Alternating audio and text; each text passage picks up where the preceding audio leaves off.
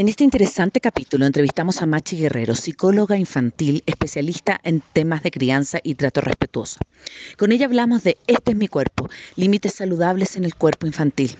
¿Por qué es importante respetar el cuerpo de los niños? ¿Por qué cuando ellos dicen no, es muy importante escucharlos y no obligarles, por ejemplo, a dar abrazos y besos a familiares? ¿Cuál es la importancia de enseñarles los nombres reales de sus partes íntimas del cuerpo para evitar incluso abuso sexual? Todo esto y mucho más en una charla que de seguro les entregará estrategias y herramientas muy efectivas para su crianza. Acompáñanos. Hola, soy Cone Aiken y yo Paz Dávila. Somos Maternidades Imperfectas, una plataforma que acompaña, empodera e inspira a las mujeres madres a vivir la maternidad como un espacio de autoconocimiento, fuerza y crecimiento personal. Guiamos a las madres desde la maternidad que vivimos hasta la que queremos vivir. Nos interesa reescribir las historias de las mujeres madres, reflexionando y visibilizando maternidades reales, honestas y diversas, alejadas de los juicios y los dogmas que pesan sobre nosotros. Queremos guiar a las mujeres a encontrar su propia voz en la maternidad, a ponerla a su favor y a convertirla en una experiencia de poder y de equilibrio. Nos ilusiona acompañarte a florecer en la maternidad. Bienvenidos. Hola a todos. Estamos acá en un nuevo capítulo de Maternidades Imperfectas, miércoles 15 de junio. Em, hoy día con una invitada maravillosa que queríamos tenerla hace muchísimo tiempo, así que estamos muy contentas de que Machi Guerrero haya aceptado esta, esta invitación. Así que hoy día, como con el Zoom y todas las fronteras no existen, estamos acá con una tremenda invitada. Así que parto por saludarte, Machi. Bienvenida a Maternidades Imperfectas. Hola, linda, muchas gracias. Yo feliz. Fíjate que hace tiempo que no hacía radio, entonces estoy muy contenta de estar con ustedes. Agradecida por la invitación. Qué lindo. Muchas gracias, Machi, por estar aquí. Además, nuestra, nuestra audiencia de Ecuador ha estado súper emocionada de que, de que vas a estar en una radio aquí en Ecuador. Hay mucha gente que te, que te sigue desde acá como una referente de la crianza, de los buenos tratos. Y justo, eh, no sé si en México, pero al menos en Ecuador, el primero de junio es el Día del Niño. Así que todos nuestros programas del mes de junio ah, tienen este enfoque, ¿no? Está dedicado a la, al bienestar infantil, a la salud eh, infantil, a la salud integral, así que eh, nos da mucha emoción que tú seas parte de, de este ciclo durante este mes que, que conmemora, que nos hace regresar la mirada hacia lo que necesitan los niños y justo con la CONE, cuando, eh, cuando aceptaste nuestra invitación, eh, hablábamos de qué temas podríamos tocar contigo y yo le contaba que a mí me gustó mucho un reel que tú hiciste en tu página de Instagram, que hacías ver de, una manera como hasta, hasta chistosa estas uh, como esta, esta un poco intromisión que tenemos en el cuerpo de nuestros hijos a veces, ¿no? O sea, vente limpio eh, la boca, vente pongo el saco. Y que viendo, para mí ese reel fue, fue bien interesante porque viendo desde afuera, yo decía, qué increíble, yo eso sí lo hago y no me doy ni cuenta porque estoy pensando, bueno, se tiene que lavar la boca, se tiene que poner el saco, tenemos que salir, eh, pero el rato como que de ver con una, con otra perspectiva, eh, me di cuenta que muchas de estas eh, como intromisiones o estas, es como que no, como que no estaba viendo qué pasaba con mi hijo, ¿no? Es como que si yo estuviera sentada y alguien viene y me pone un saco encima y me limpia la boca de pronto, yo diría, un ratito, ¿qué estás haciendo conmigo? ¿no? Entonces, desde ahí, bueno, este un, un, tema puntual, pero eh, desde ahí nos pareció que es un tema fundamental, desde cuestiones cotidianas hasta lo que es la prevención del abuso eh, sexual. Nos pareció súper importante tratar este tema, así que también muchas gracias por, por animarte a, a reflexionar de esto sobre nosotros, con nosotras. Y me gustaría que te presentes para las personas que aún no te conocen. Cuéntanos un poco de tu trayectoria, eh, cuéntanos quién eres. Muchas gracias. Ahora ya platicamos de Servir porque sí, estuvo, estuvo bonito, tuvo bonita respuesta. Bueno, pues yo soy psicóloga, estoy certificada en disciplina positiva en la familia, me he formado en apego, en parentalidad, en trauma complejo, y en todo lo que tiene que ver con crianza, con desarrollo de la infancia. Entonces, bueno, he dedicado estos últimos años a compartir información en redes sociales sobre buenos tratos, sobre crianza, y me pongo a bailar y a cantar y a actuar y ya no sé qué más hacer para que esto, esta información sea eh, fácil de entender, de digerir Eh, a veces me dicen que lo pongo demasiado fácil, sé que no es así, pero tengo un minuto, ¿no? Para exponer como las ideas o hacia dónde deberíamos ir. Y bueno, eso es a lo que me he dedicado últimamente. Paz, Cone. Soy mamá de dos. eso te iba a preguntar, que eres mamá de dos. Soy mamá de dos, súper importantes. Sí, y bueno, y también en eso, ¿no? Como partiendo un poco de nuestra propia experiencia, tú eres mamá de dos, yo también, La Paz es mamá de uno, pero también en nuestra experiencia con niños, ¿cómo ves? A ver, yo le decía justo antes que, saliéramos al aire, que yo siento que esta, por suerte, es una preocupación más de quizás de estas generaciones, como que yo creo que antes eh, los niños no tenían mucha voz ni mucho voto, ¿no? Entonces como que el niño que estaba en la casa llegaba al tío, salude al tío, abrace a la tía, déle un besito a la abuelita, eh, como, como no dejando eh, la, la, libertad de, que, el niño también pueda decidir. O sea, lo que decía La Paz recién, a mí me parecería muy violento que alguien me dijera, déle un beso a la amiga. Si yo a lo mejor no le quiero dar un beso y, ni siquiera, le quiero hacer así, pero cuando somos adultos no se nos cuestiona esa autonomía. Sin embargo, cuando son niños pareciera que no sé si su cuerpo nos pertenece, me parece muy duro decirlo así, pero sí hay una cosa como de, de que como yo soy el papá o la mamá quizás, eh, puedo decirle lo que está bien o está mal en la relación con un otro. Entonces, ¿cómo ves parte con, quiero partir con eso que es súper cotidiano y que acá, por ejemplo, en Ecuador es un país súper familiar. Entonces, esta cosa de que se junte la familia, de que déle un beso a la abuelita, de que no sea mal educado, pareciera que está súper, bueno, Latinoamérica yo creo, está súper como instalado. ¿Cómo ves eso, Machi? Partamos por algo súper cotidiano, súper simple para después ir escalando en, en otros temas.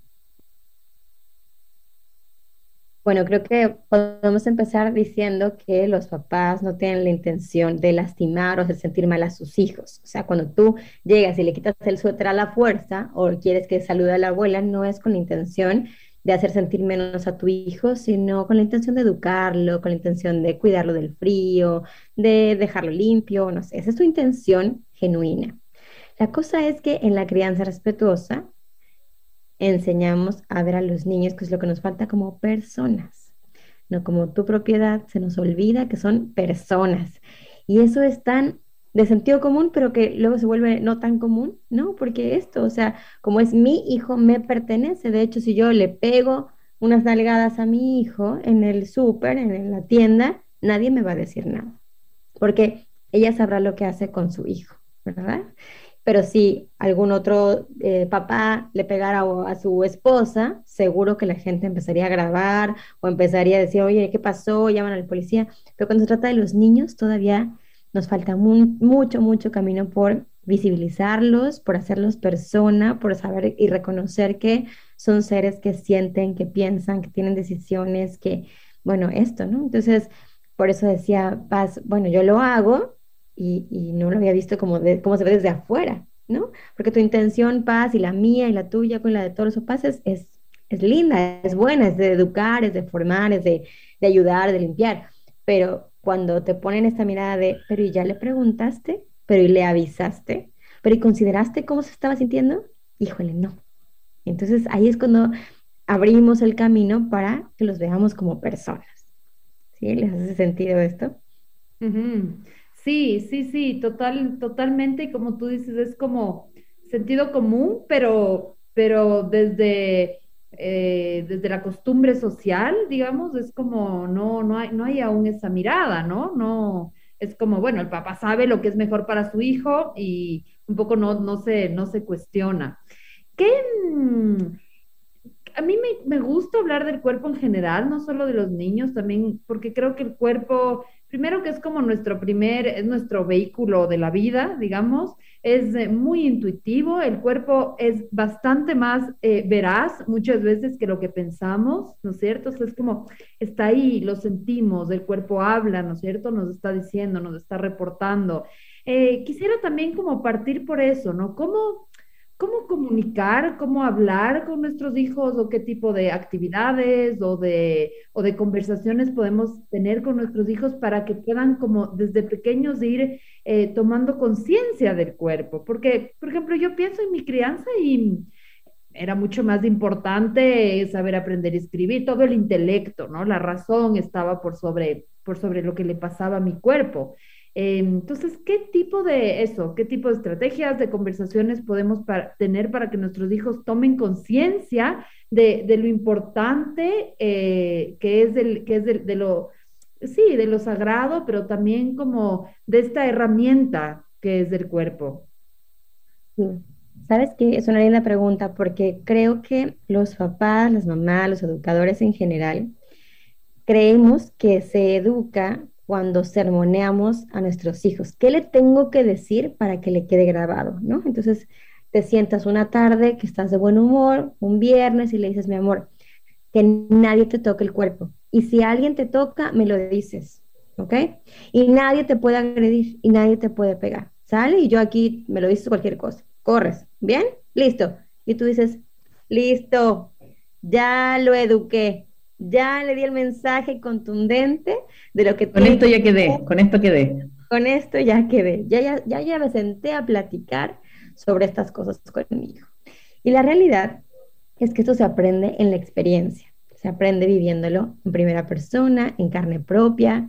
Entonces, cuando yo estoy acostumbrado a que, es más, cuando hice ese reel, ¿no? que los invito a verlo en, mi página, eh, cuando yo hice ese reel, mis hijos que están acostumbrados a que yo les pregunte antes si tienen calor, si quieren comer más, cómo se llaman, que ellos hablen, que ellos expresen. Cuando hago esta, esta parte invasiva, ¿no? Al final, lo que dijo mi hijo, ay, creo que los papás deberían de ver esto y decir, ay, voy a mejor tratar mejor a mis hijos, ¿sí? Porque sintió la agresión. Y yo no tuve que sentarme ningún viernes a decirle, mi amor, tú mereces, ¿no? El cuidado de tu cuerpo y tú, o sea, sí lo refuerzo con palabras, pero más bien se enseña con la experiencia.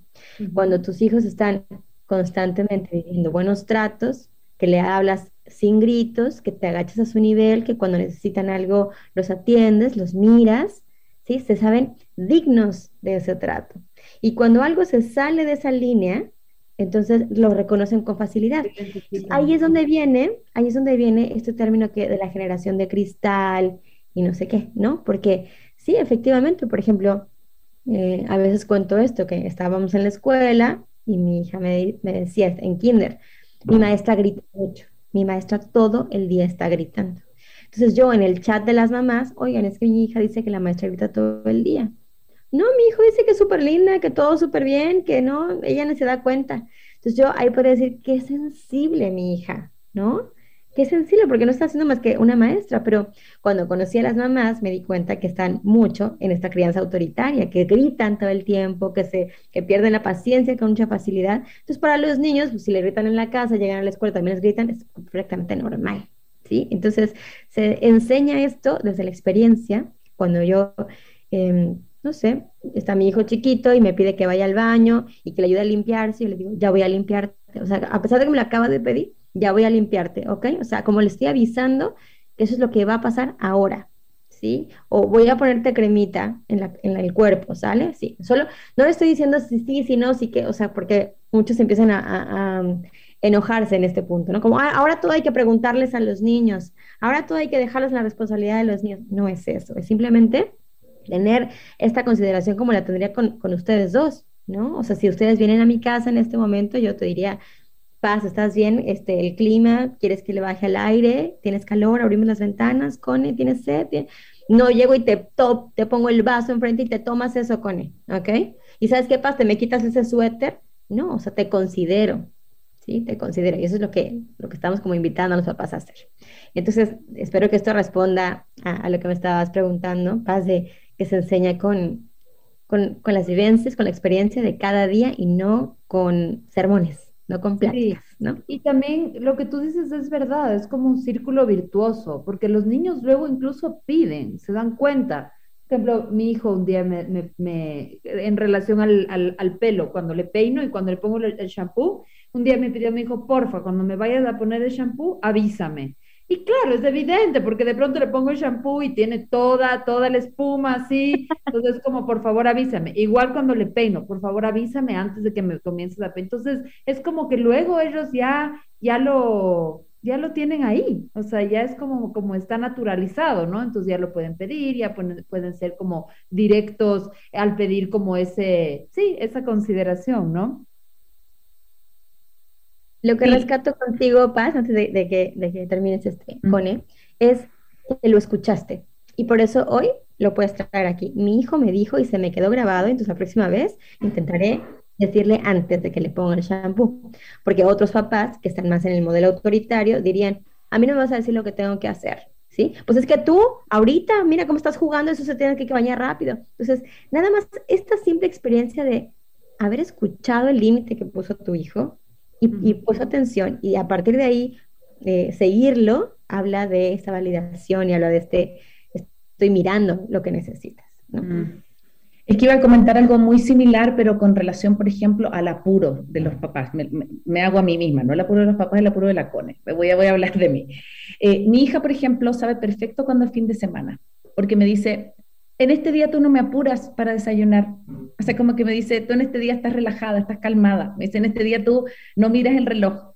Entonces digo, claro, como que la semana es tanto, es tanto el corre-corre que yo estoy, claro, me debería a lo mejor, sí, digo, levantar media hora antes para no estar en el corre-corre, que yo a veces me veo en, esta, en esto que están hablando, como de, eh, ya niñas salgan, pónganse el saco, no y como que esta cosa de que el niño no sabe en qué momento se lavó los dientes, en qué momento le entró el saco y en qué momento se subió al auto.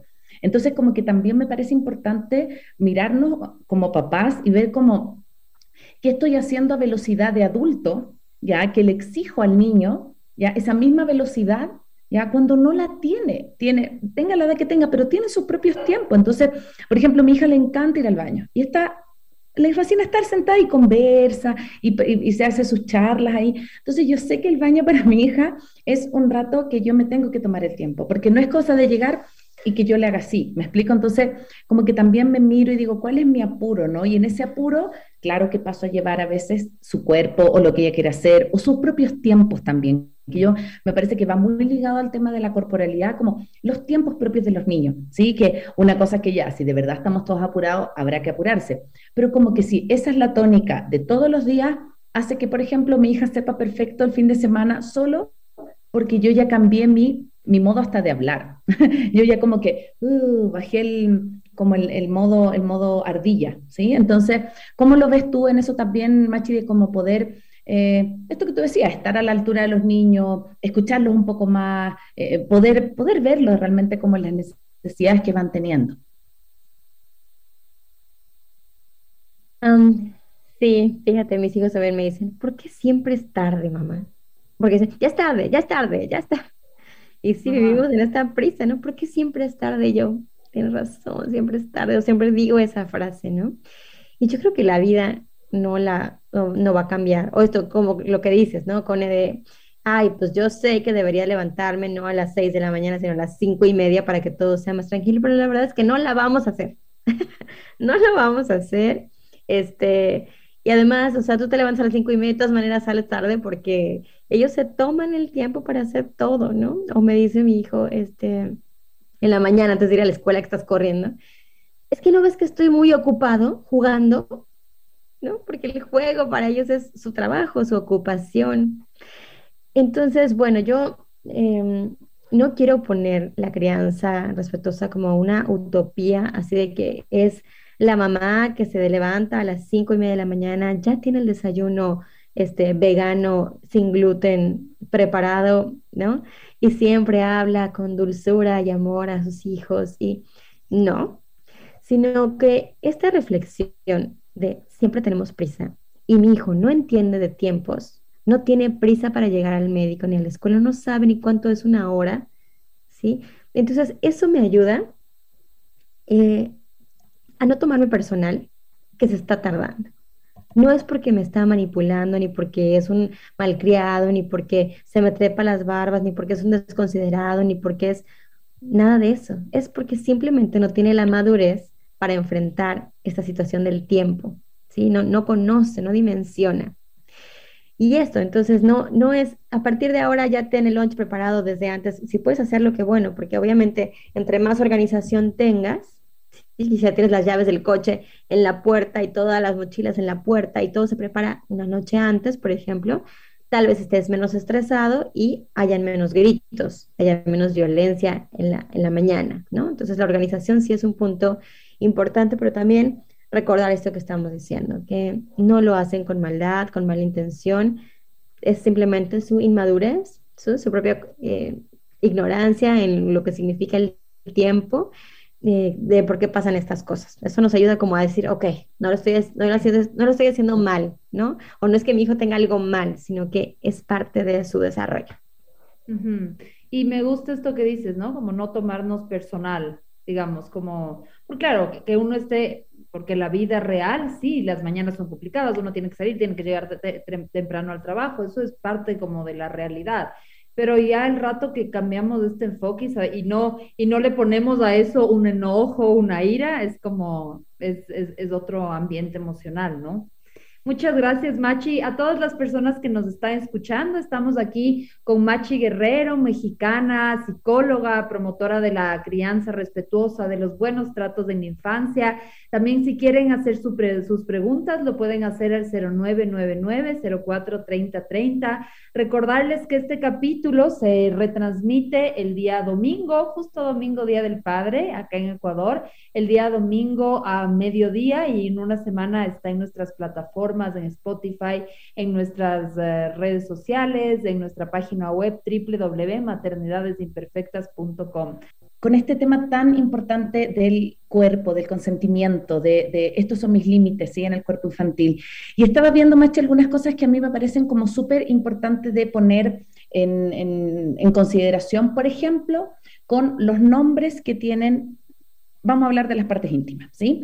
Yo a mi hija que es chiquitita todavía le digo tal cual, los nombres, le, hablo de la vagina, le hablo de que eso no, nadie lo puede tocar, le explico cuando la voy bañando, qué sé yo, pero yo siento que también hay algunos papás que por desconocimiento, o incluso por vergüenza, o porque es un tema tabú, le ponen otros nombres, ¿sí? Entonces, la galletita, la no sé cuánto, le ponen hasta nombres como de fantasía, el peluchito, el, y resulta que con eso, ¿qué ocurre? No? Que no solamente no le estamos poniendo el, nombre verdadero y hablando las cosas como son, sino que imaginémonos en el caso de que hubiese algún abuso, ¿ya? El niño, ¿cómo va a poder decir, sí? O cómo va a poder eh, contar realmente lo que está sucediendo si es que no tiene manera de ponerle ese nombre. ¿Cómo, qué, rol crees que tenemos los papás en esto tan importante de decir realmente con, los nombres, con, tal cual, aunque nos dé vergüenza, aunque nos cueste, ¿no? ¿Cómo ves ese trabajo en relación a, poder hablar de los nombres em, tal cual son? Es súper importante porque creo que es el primer acercamiento que tenemos para hablar de sexualidad con nuestros hijos. O sea, como si no puedes decir pene, testículos. Imagínate cómo vas a poder explicar sobre menstruación, sobre relaciones sexuales, sobre preguntas fuertes que vienen después. Entonces, eh, la invitación es a que, a pesar de que sea incómodo para ti, que entiendo que sea así, porque no nos enseñaron a nosotros esto, sí, porque es un tema tabú, eh, porque nunca nos explicaron sobre sexualidad en general, no sabemos cómo hacerlo ahora. Bueno, que, que rompamos esos, esos prejuicios, esos temas tabú y que empieces a decir, a ver, así como digo cabeza y rodilla y brazo, también digo eh, vulva y también digo pechos y también digo eh, pene, ¿no? O sea, nombrar las partes así. Entonces, cuando tú hablas así, los niños, las niñas también empiezan a replicar este vocabulario y te dicen, me duele el pene, ¿no? Y, es así, es así de normal, pero la gente se sigue escandalizando. Entonces, entre más seamos hablando de esta manera, nombrando las partes como son, así, y si se empiezan a reír, ¿qué tiene de chistoso? Así como digo hombro, así como digo mano, así digo también pecho, ¿no? Entonces, esto. Y en esto que acabas de decir como, como partes privadas, eh, partes íntimas, también recomendamos decir que la boca es otra parte privada, que es, normalmente solamente decimos los gelitos. Interesante y, la boca también, ¿no? ¿Por qué es la boca? Pues porque nadie puede besarla, nadie puede tocarla, nadie puede acercarse, nadie puede meter a tu, boca nada que tú no quieras, o sea, como toda esta cuestión también eh, nombrarla, ¿no? Estas cosas también, además de que se viven, también se explican, que ellos tengan palabras para, para organizar esa experiencia. aquí entramos un poco a esta prevención de, del abuso, ¿no? ¿Qué, más crees tú, Machi, que es importante que sepan los papás para trabajar en la primera infancia la prevención del abuso? Eh, primero, no. eh, estar como pendientes de con quién estamos. Eh, se metió una llamada, imagínense, en esta de la virtualidad. Este, ah, bueno, respondiendo a tu pregunta, eh, Paz, cuidar con quién dejamos a nuestros hijos. Como que a veces pasa esto de que, oye, el amiguito, déjame dormir a tu hijo a la casa.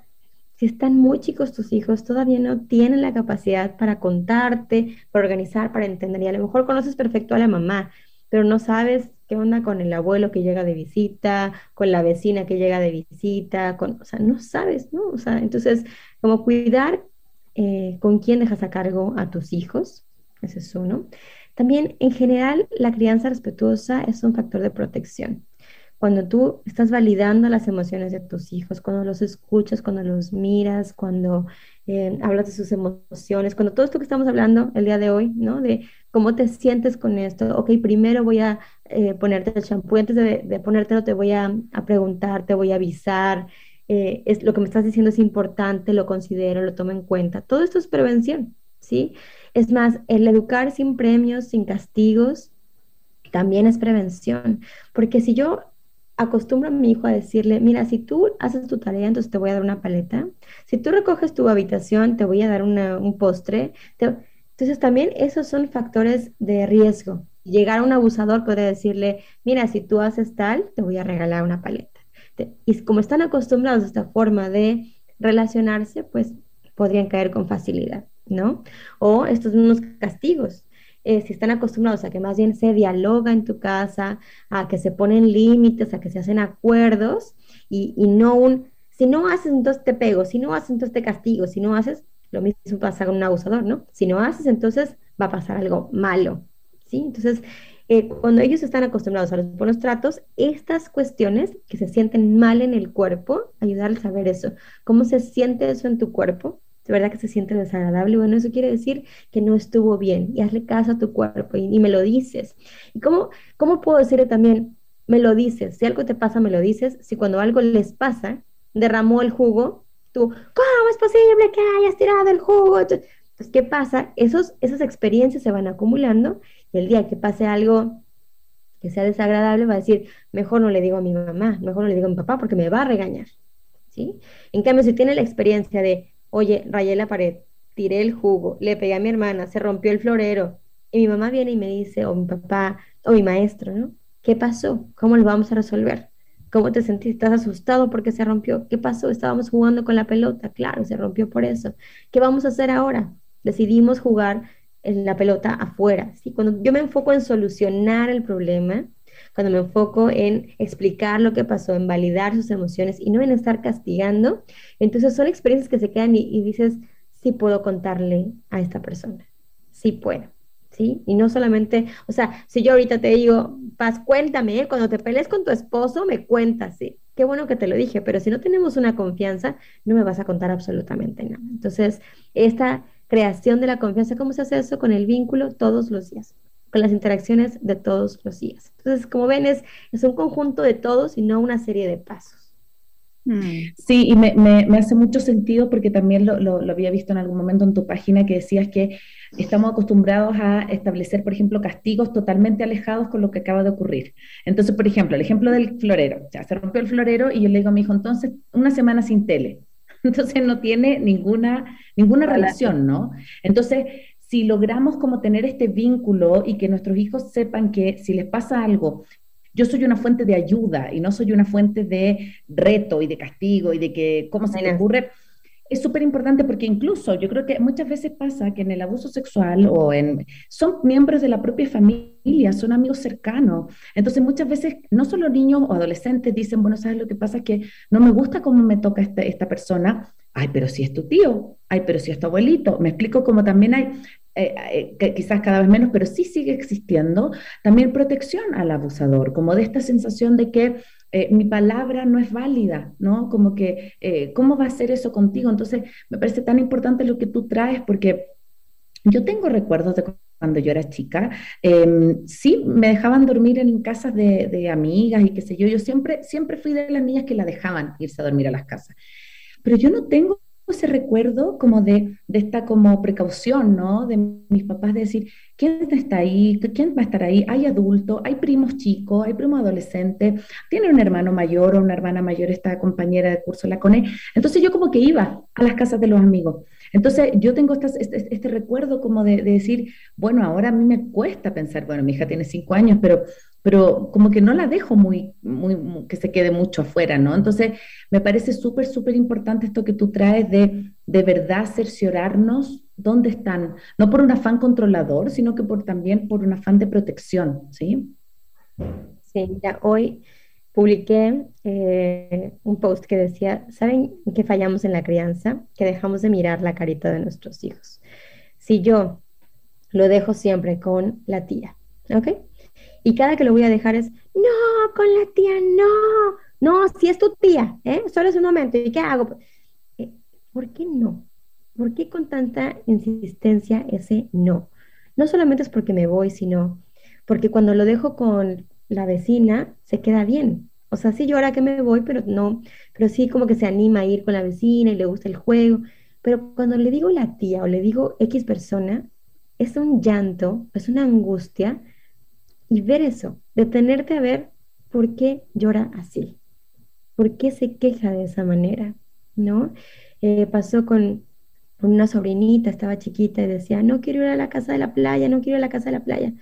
Pero ¿por qué no? ¿Qué pasa? O sea, pues vas a nadar, o sea, X, no sé.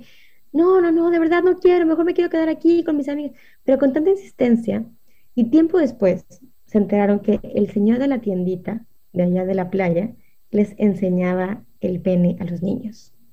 ¿Sí? Entonces, la niña no puede organizar esto porque estaba muy chiquitita, no lo puede decir, solo sabe que ese lugar es desagradable o que está en peligro. Como no tiene palabras para decirlo, no te puede decir. Lo que pasa es que, mira, este señor me hace estas cosas. No lo puede decir, solamente recuerda que es desagradable. Entonces, poner atención a por qué con tanta insistencia me dice que no quiere estar en ese lugar, que no quiere ver a esa persona, que no quiere abrazar a esa persona.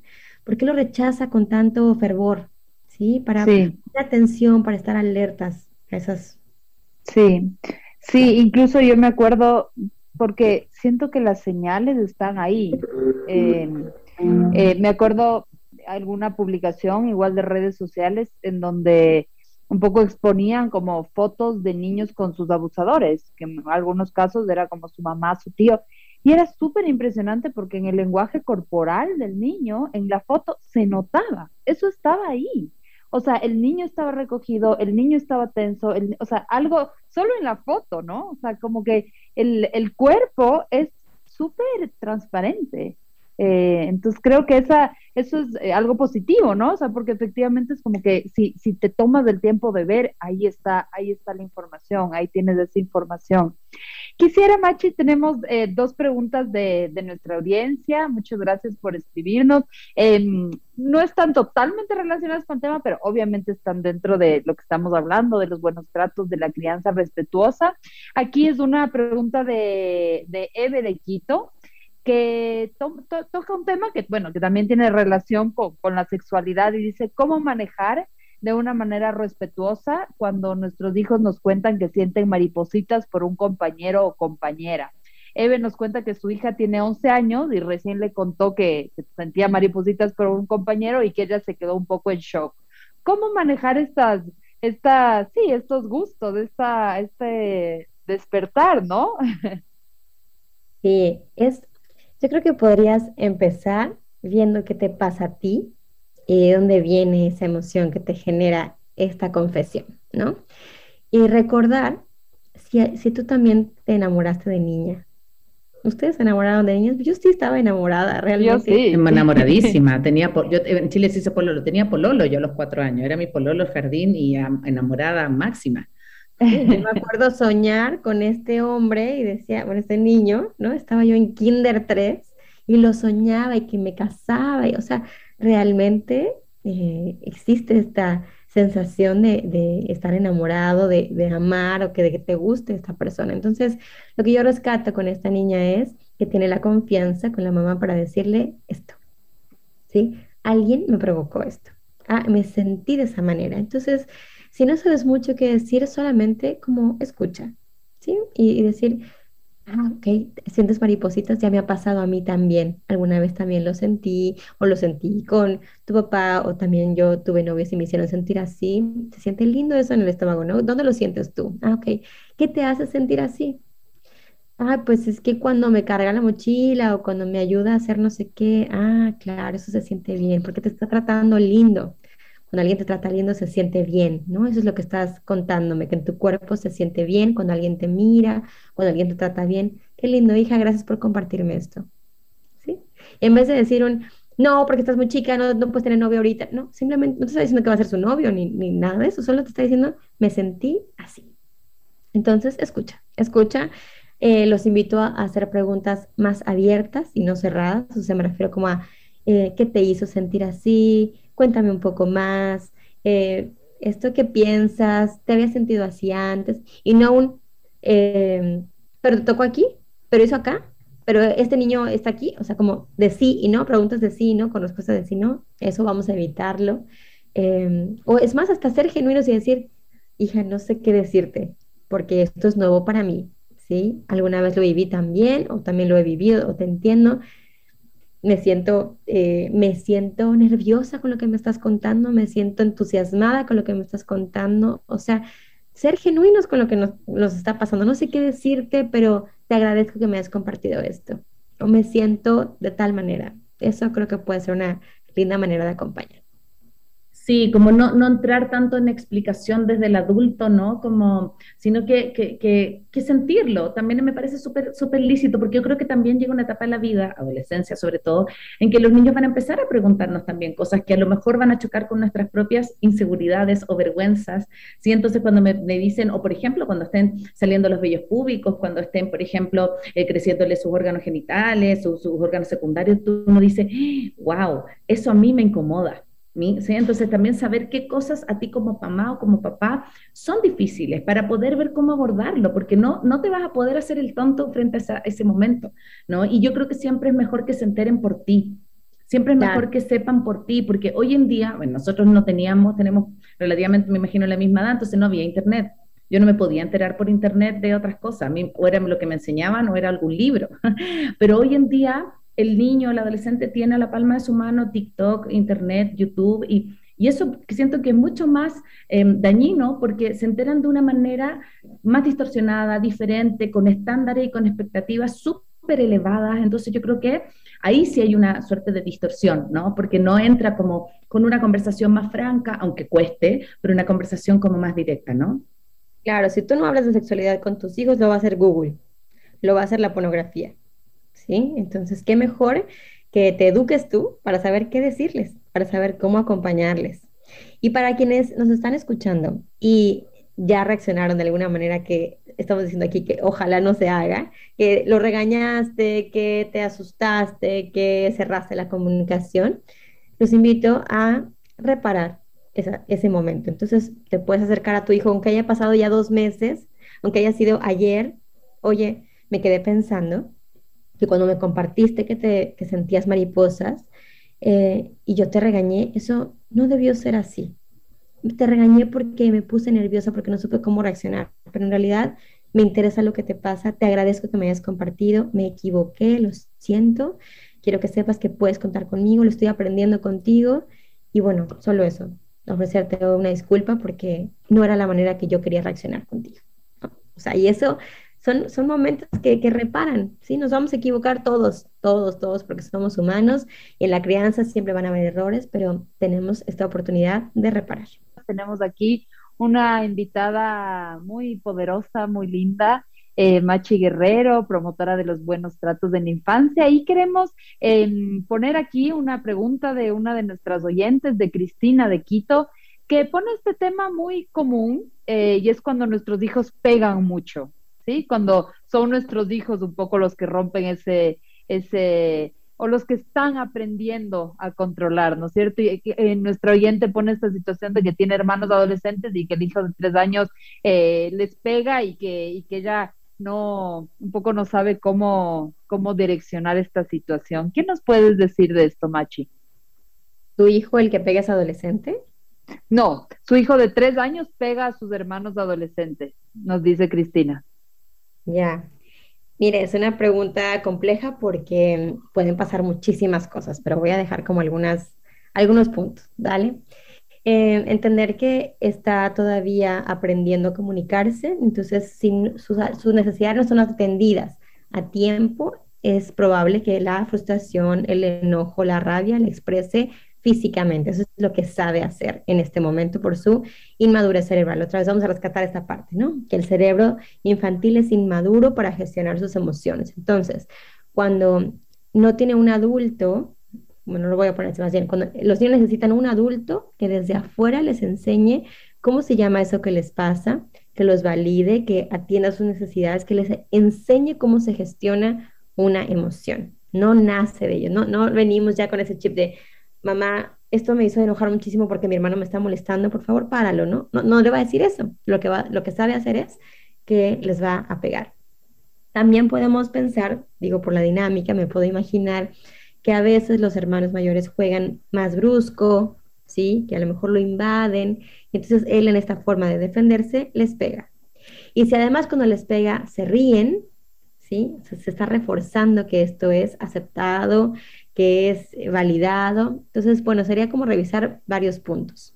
Eso.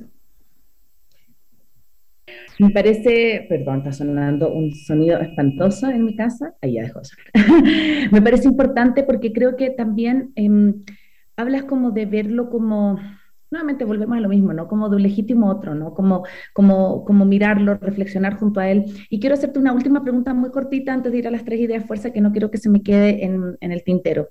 Cuando son los niños pequeños, acostumbramos a eh, acompañarlos, ¿no? Al baño, los bañamos, ¿sí? Eh, como que somos los adultos quienes tenemos que mediar, ¿no? En, en esto yo le digo con la Rafa los intransables, bañarse, lavarse los dientes, ir al baño, como que digo, en eso no puedes decidir, amor, le digo, porque así decides tu camiseta, perfecto, pero no puedes decidir si te lavas o no los dientes, quizás puedes decidir la pasta o el cepillo, pero no, no, no si lo haces o no. Pero hay un momento ya que los niños empiezan a querer más privacidad, empiezan a necesitar y a pedírtela, pero quizás no de una manera eh, directa, ¿no? Sino que como se empiezan a incomodar. Eh, ¿Hay alguna edad, Machi, como tipo o algún momento en donde nosotros como papás ya tengamos que empezar a darnos cuenta, obviamente, que ellos necesitan sus espacios privados, que necesitan su momento, aun cuando obviamente hay familia, y me incluyo, que se duchan juntas, que quizás el tema como de la desnudez más como mm, eh, más tranquilo, más relajado, más natural, pero aún así hay una edad que me imagino también la adolescencia en donde los niños ya empiezan a poner como su límite. ¿Cómo ves tú esta transición, no, para que nosotros como padres nos demos cuenta que ya, que de pronto mi hijo ya dejó de ser tan niño y necesita más espacios privados también, propios? Se recomienda que desde siempre les vayas enseñando a ser autónomos, ¿no? Entonces, qué bueno que se bañen juntos, pero tal vez tú no le pones el shampoo desde que tiene, no sé, cuatro años, póntelo tú, se aplica así. No te estás fijando que de este lado no tienes. Hay que para enjuagártelo de esta manera, aunque tiene tres años, cuatro años y estás tú guiándolo. Entonces, para que en el momento en que tú ya no estés o, o decidas no estar, o sea, un lunes no te bañas con él, por ejemplo, sepa hacerlo. ¿Sí? Entonces tienes como esta confianza de dejarles su espacio, pero al mismo tiempo los estás haciendo autónomos, ¿sí? Entonces es eso, como desde siempre, enseñarles cómo se hacen las cosas, permitirles que pongan su ropa en tal lugar, que el cuarto se hace de esta manera, que se bañan de esta manera. Y eh, otra vez, esto que hemos estado reforzando el día de hoy, que es mirar su carita, mirar lo que su cuerpo comunica. Y si es, ya se tapa, ya se incomoda, ya te corre, no te dice, salte, no me veas, es momento de dejarlos que se bañen solos, que se vistan solos, que todo esto. Pero a lo mejor hay niños, como dices bien, que eh, no les incomoda. Entonces tú, de todas maneras, si ya sabe hacerlo, no lo hagas por ellos. ¿Sí? Si ya se sabe bañar eh, solito y tú no tienes que estar ahí, que se bañe solito, aunque nunca te haya pedido, me quiero bañar solito. O sea, entre más autónomo sea, mucho mejor. También porque eso evita abusos. Sí, qué importante, qué importante, Machi, como, como ven, eh, eh, hacer esta mezcla, ¿no? Entre como la, la, confianza, pero también la exploración, de que ellos también ya salgan un poco al mundo, que no dependen ¿no? de nosotros.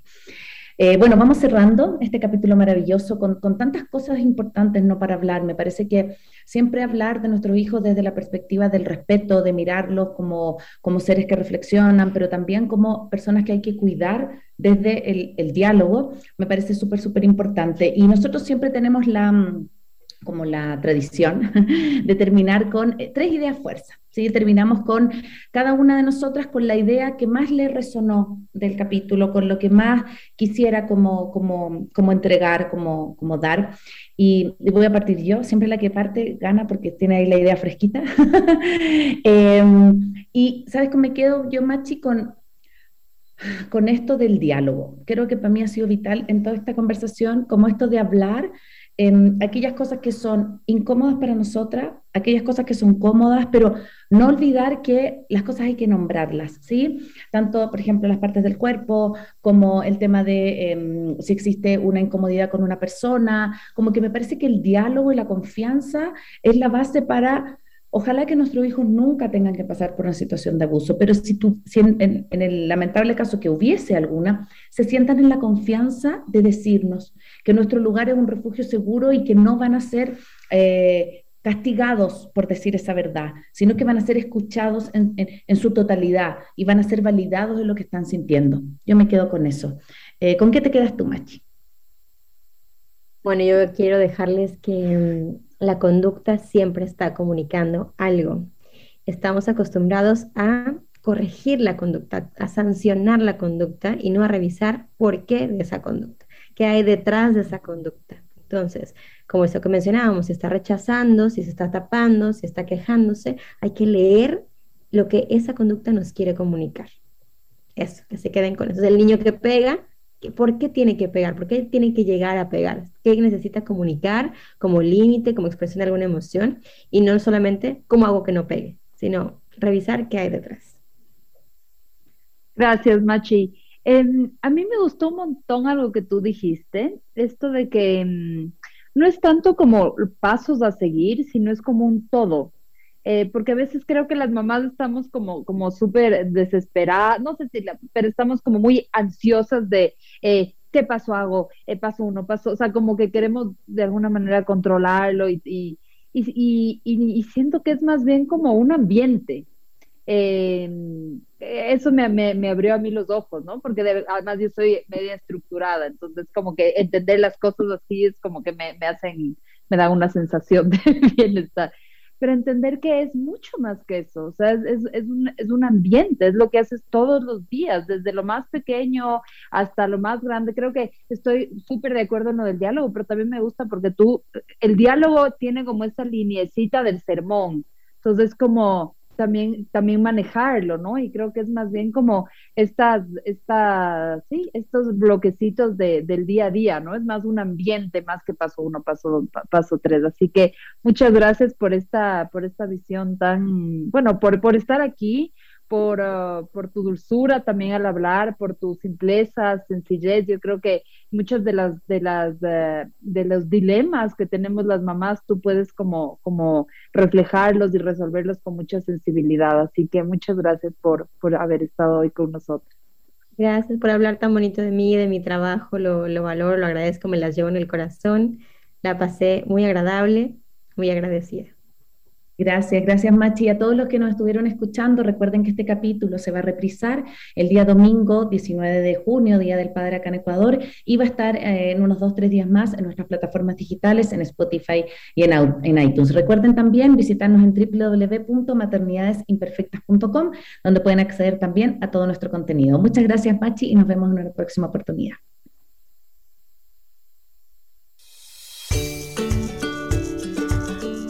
Soy Cone Aiken. Y yo, Paz Dávila. Gracias por regalarte este tiempo de autocuidado y crecimiento. Si quieres escuchar más capítulos y contenidos sobre maternidad y crianza, no olvides de encontrar nuestro podcast en iTunes y Spotify. Y a través de Radio Sucesos todos los domingos a las 12 del mediodía. Te esperamos.